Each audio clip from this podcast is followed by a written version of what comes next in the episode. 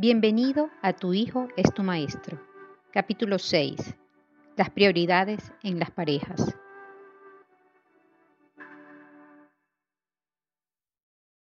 Hola, ¿qué tal? ¿Cómo están todos? Nuevamente bienvenidos. Hoy estamos eh, aquí eh, con la discusión de un nuevo capítulo de Tu Hijo es tu Maestro. Específicamente eh, vamos a hablar sobre las prioridades en las parejas. Es el capítulo número 6 eh, en el capítulo hablé un poco de, bueno, de, lo que fue mi experiencia en este tema y ya iremos eh, quizá tocando eh, nuevamente algunos puntos, pero lo que les quiero contar es que hoy traigo una gran invitada. su nombre es Isabel Blanco. Ella es terapeuta venezolana dedicada a acompañar en procesos de transformación personal trabaja en un centro de rehabilitación para adicciones y paralelamente eh, trabaja con el método gestal, eh, la arteterapia, la, la, astrología, el tarot, o sea, como ves o podemos ver, pues tiene una cantidad de, mm, eh, áreas que, que viene desarrollando Isabel. Y bueno, estamos realmente muy contentos, Isabel, de recibirte hoy acá para que eh, escuchar tu experiencia en este tema y pues poco nos, nos mm, colabores dándonos tu visión. Eh, adelante. Gracias, Irulu. Encantada de esta invitación que me haces, de poder poner mi granito de arena en la discusión y en la en poder hablar de estos temas tan divinos y tan cotidianos y que tú te tomaste el trabajo de escribir este libro tan lindo Así que bueno, muy honrada de poder estar a discutir este capítulo, este granito de arena para contribuir en esa labor que estás haciendo. Bueno, nuevamente muchas gracias. Y bueno, quisiera comenzar este tema, este capítulo, conversando sobre eh, en esto de, de, las prioridades que tenemos en la pareja, porque bueno, somos dos seres humanos totalmente distintos y es normal que tengamos prioridades diferentes.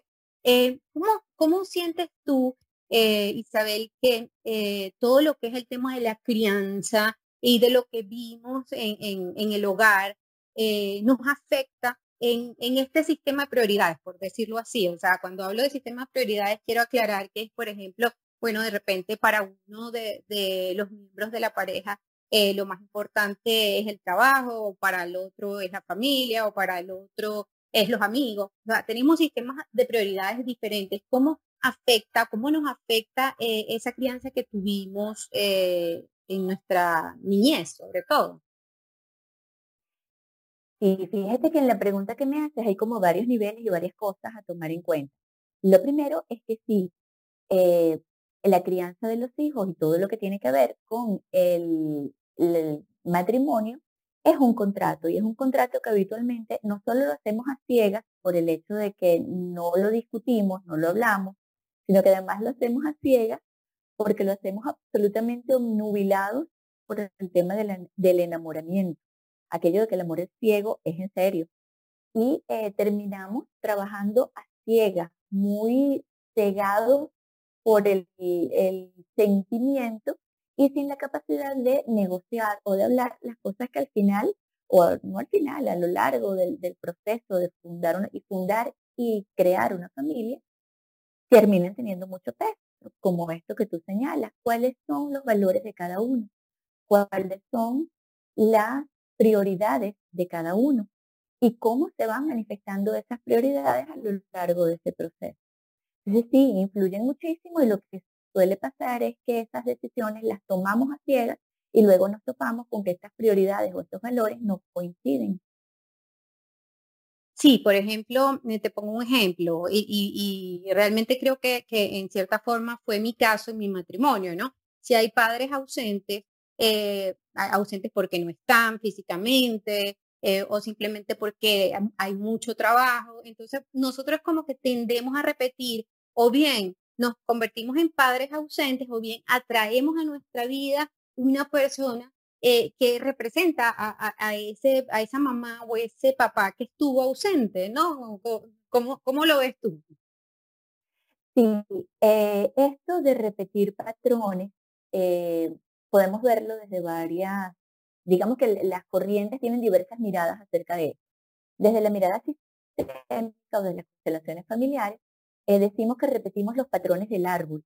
Tenemos un ADN que trae no solamente la información acerca de nuestro color de ojos o nuestro tipo de cabello, sino que trae información también acerca de la herencia emocional. Lo que han vivido nuestros ancestros también lo heredamos. Y muchas veces no es solo que repetimos el patrón porque lo vivimos y entonces tendemos a em, espejar o a repetir la historia que conocemos, sino que a veces incluso lo hacemos a ciegas. Repetimos una historia que viene como herencia en, nuestra sangre, en, nuestra memoria ancestral, porque necesitamos además hacer consciente ese legado para sanarlo.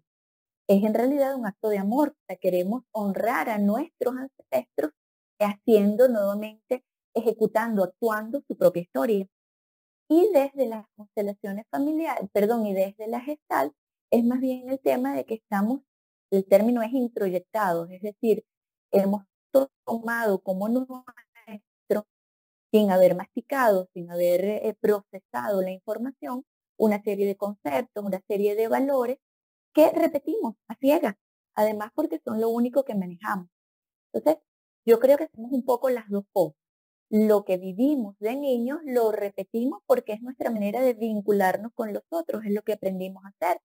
Nos guste o no, incluso a veces mientras menos nos gusta, más lo hacemos, eh, paradójicamente. Y también repetimos aquello que, que les ha tocado vivir a los ancestros a veces incluso sin conocerlos. Me ha tocado ver eh, personas adoptadas, por ejemplo, que no conocieron a sus padres biológicos. Y sin embargo, cuando descubren la historia de lo que vivieron sus padres, ellos han revivido mucho de esa historia sin haberla conocido. Imagínate eso, o sea, revivimos esas historias sin haberlos conocido, o sea, está en nuestro ADN todo, e, todo, todo esto que traemos de nuestros antepasados. Y fíjate otra cosa que, que un poco yo reflexionando sobre todo este tema y de lo que me pasó a mí, y quizá e, este tema de las diferencias de prioridades a veces no se siente tanto al principio de la relación, ¿no? Porque primero, bueno, por este tema del enamoramiento del que tú hablas, que, que no, como que nos cegamos, y por lo menos en mi caso, a mí me pasó algo bien curioso. Para mí, eh, mi prioridad era la familia, eh, pero como antes de tener a mi hijo, como que yo, bueno, ya eh, esa no era tan, tan importante, sino más bien la pareja. Entonces yo me adaptaba a todo lo que eh, el papá de mi hijo hacía o quería hacer. El, el tema fue cuando llegó el hijo. Entonces, ¿cómo ves tú que cambia esa dinámica familiar cuando llega un hijo? Fíjate, Lulu, hay otra cosa que se nos está escapando de la, de la pregunta anterior, pero que tiene que ver con esta también, y es que nosotros no elegimos pareja al azar. Esa pareja, aun y cuando no hayamos hecho consciente el, el contrato, con el que lo elegimos, eh, buscamos en la pareja el espejo que también nos ayuda a sanar esa información que traemos del árbol. Entonces no es casual, aun y cuando no sean, em, no sea eh, igual, por ejemplo, eso que tú planteas que te pasó a ti, que no compartían las mismas prioridades, pero digamos que ese conflicto de prioridades era lo que necesitaba el árbol en ese momento para sanar, para mostrar los conflictos que están por sanar. Y justamente la pareja es el mejor trabajo que podemos hacer para sanar tanto nosotros como nuestro linaje. Entonces es justamente poder trabajar. La pareja nos muestra este, este conflicto que hay para que tengamos la oportunidad de trabajarlo. Y sí, cuando llegan los hijos suele ser el, momento en el que más se nota esta, esta situación. Y además, porque hay un tema del que poco se habla, pero que a muchas parejas les toca vivir, y es el tema de los arquetipos o, de la, la, la, expectativa que hay con respecto a la mujer en el momento en el que pasa a ser madre. Y tiene que ver con aquello del arquetipo de la madre como la Virgen María la mujer inmaculada, la mujer abnegada, que solo se dedica a los hijos y que solo tiene amor para los hijos. Este es un concepto que compartimos hombres y mujeres. En los hombres es común que digan, no, ella es la madre de mis hijos, como una cosa absolutamente reverencial, y que digamos la otra parte del discurso es, bueno, ella es la mujer a la que yo le doy ese espacio como madre, pero el placer y, el, el, disfrute de pareja lo busco en otro lado. Y se da mucho que justo cuando llega el primer hijo, esa, esa química y esa conexión de pareja se pierde y el hombre busca esa conexión en otro lado. Pero las mujeres también solemos decir, no, antes la prioridad era mi esposo, la prioridad era mi pareja. Ahora que ya tengo hijos, yo solo tengo espacio para mí. Yo ahora soy mamá, yo ahora solo me consigo a mí misma como un ser entregado en cuerpo y alma a la maternidad, descuidando mi propio espacio como mujer, como esposa, como amante. Entonces, eh, visualizar estas cosas es lo más importante porque a partir de allí lo podemos trabajar. Al igual que con el tema de las creencias, solo cuando hago conscientes las creencias puedo trabajar en ellas, puedo liberarme de eso que sigo a ciegas. Entonces, hacer consciente que estoy manejando un arquetipo que me está impidiendo disfrutar y manejar la relación de pareja, también puede llegar a ser muy sanador.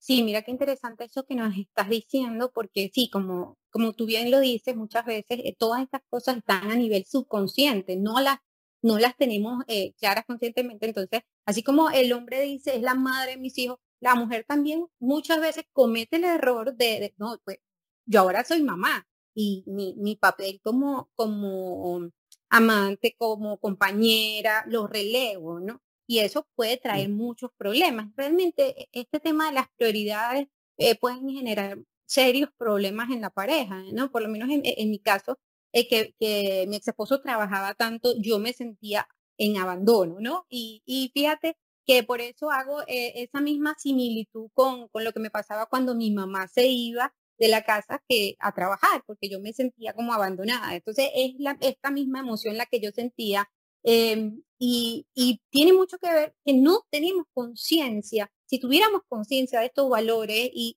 de estas, eh, y de cómo este sistema de prioridades nos puede llegar a separar, sería mucho más sencillo encontrar eh, puntos en común y, decir, bueno, sí, para ti es muy importante esto, para mí es muy importante esto, eh, pero busquemos un punto en, en, común, ¿no? Donde yo me sienta escuchada, donde tú te sientas apoyado, eh, donde tú no te sientas desplazado por el bebé, porque eh, eh, toda esa dinámica absolutamente cambia cuando, cuando el bebé llega, ¿no? O sea, es, bien, bien interesante este tema. Y cómo nosotros somos tan, sí, tan, tan, ciegos ante, ante, ante esto, ¿no? No solo para el tema de la pareja, también para el tema de un socio, como mis valores y tener en cuenta mis valores eh, y tenerlos incluso por escrito son tan importantes para saber si para esa persona es igual, ¿no?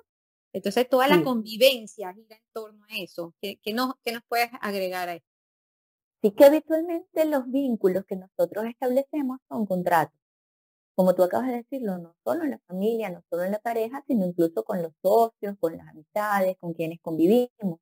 Y generalmente estos vínculos, estos contratos son tácitos. Creemos lo que, lo que sentimos, lo que pensamos, lo que creemos, quedamos por hecho que el otro piensa igual o que el otro tiene el mismo sistema de valores. Entonces, en el fondo hay un tema de comunicación. No nos decimos para qué estamos estableciendo el, el vínculo o qué es lo que estamos esperando de él. En el caso de la pareja, bueno, como te digo, a veces el amor eh, es el principal obstáculo, pues estamos tan omnibulados que no decimos, que no hablamos, asumimos que el otro está pensando igual y es un error importante. Entonces, sí es muy importante empezar a hablar, empezar a decir, sobre todo cuando lo que está de por medio es fundar una familia. Y no necesariamente eh, tiene que ser que se tenga todo igual. Eh, yo, por ejemplo, pienso y defiendo que gracias a Dios los hombres y las mujeres son diferentes. La pelea no debe ser por ser iguales, sino ser diferentes y complementarios. Es decir, si tus prioridades no coinciden con las mías, a lo mejor eso no es tan grave como el hecho de que, por ejemplo, no se complementen. Entonces, solo pueden llegar a complementarse diferencias que sean diferentes, que sean, perdón, eh, contrarias, si las podemos conversar.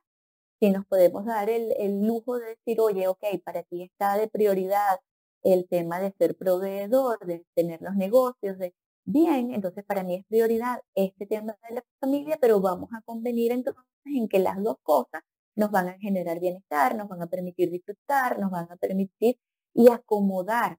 A veces se podrá y a veces no. Sí, esto que estás diciendo me parece realmente importante, ¿no? Sí, a veces podremos ah, ah, como compatibilizar estas diferencias y a veces no. Y fíjate que en mi caso, eh, yo lo, lo cuento en, este capítulo, eh, para mí yo pasé muchos años sintiéndome culpable eh, porque yo sentía como que, ah, Dios, bueno, mi hijo se está criando sin su papá al lado, ¿no?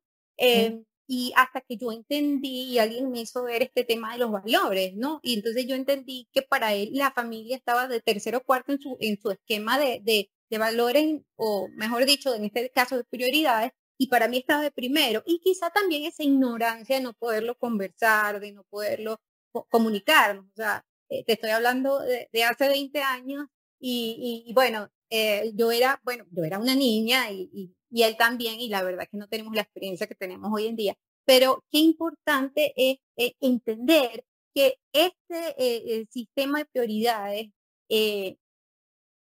paso uno, intentemos conversarlo, intentemos eh, mirar cómo, cómo llegar a acuerdos y podría llegar al caso de que no, mira, definitivamente, pues mi prioridad es esta y así es como yo me siento feliz eh, en mi vida o en una etapa de mi vida, porque también eh, podemos cambiar de sistema de prioridades y de valores a lo largo de la vida, ¿no? Eso estaba leyendo. sí, cuéntame. Sí, este, en eso pensaba que a veces ni siquiera es un tema de comunicación, a veces es un tema de autoconocimiento. Muchas personas ni siquiera tienen claras sus propias prioridades. Sea, ¿cuántos nos hemos sentado a pensar, oye, para mí lo importante es esto, para mí lo más importante es esto otro?